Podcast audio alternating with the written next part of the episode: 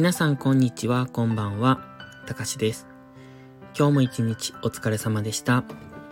このチャンネルは私たかしが日々感じたことをつぶやく独り言です。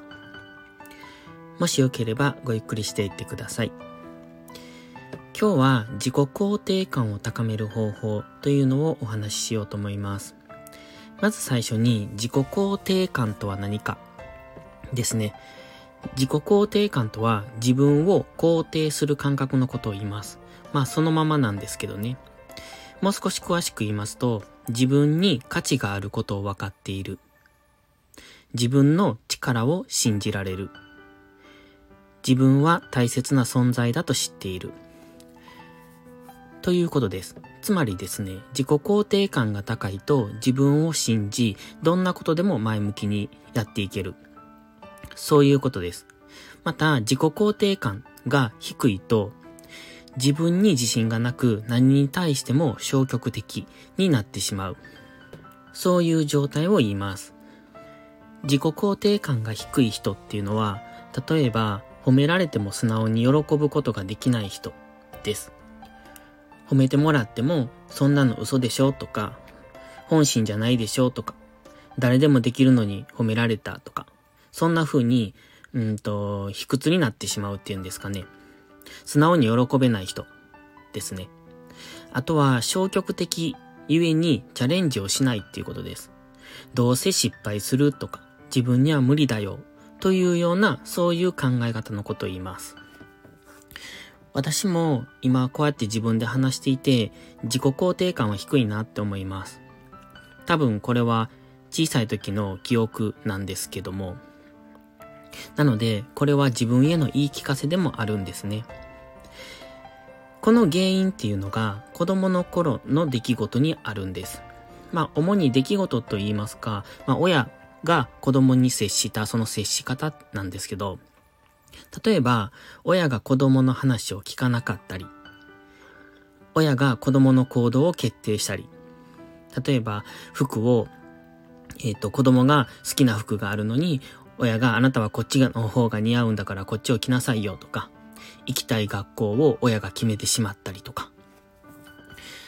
それから子供の挑戦を結果でしか判断しない。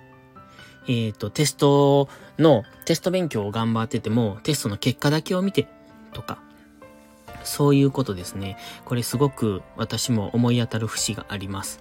あの、思い当たる節っていうのは自分がしたじゃなくて、自分がされた記憶ですね。だから自己肯定感が低いっていうのは多分こういう記憶というかこういう経験をもとに作られてるのかなって自分がね、そんな風に思ってます。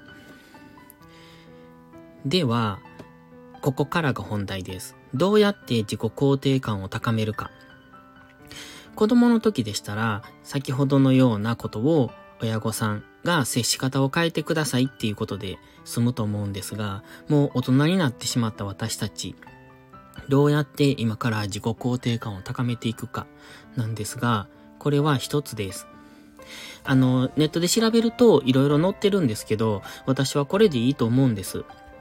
なので一つだけ。自分を認めてあげてください。ありのままの自分でいいんだよとか、自分のやりたいようにやればいいんだよ。もっと自分に素直にわがままになってください。っていうことですね。自分を認めるって難しいのかもしれません。でも、それは、えっ、ー、と、大きな成果じゃなくっても、小さな成果から認めてあげたらいいんですよ。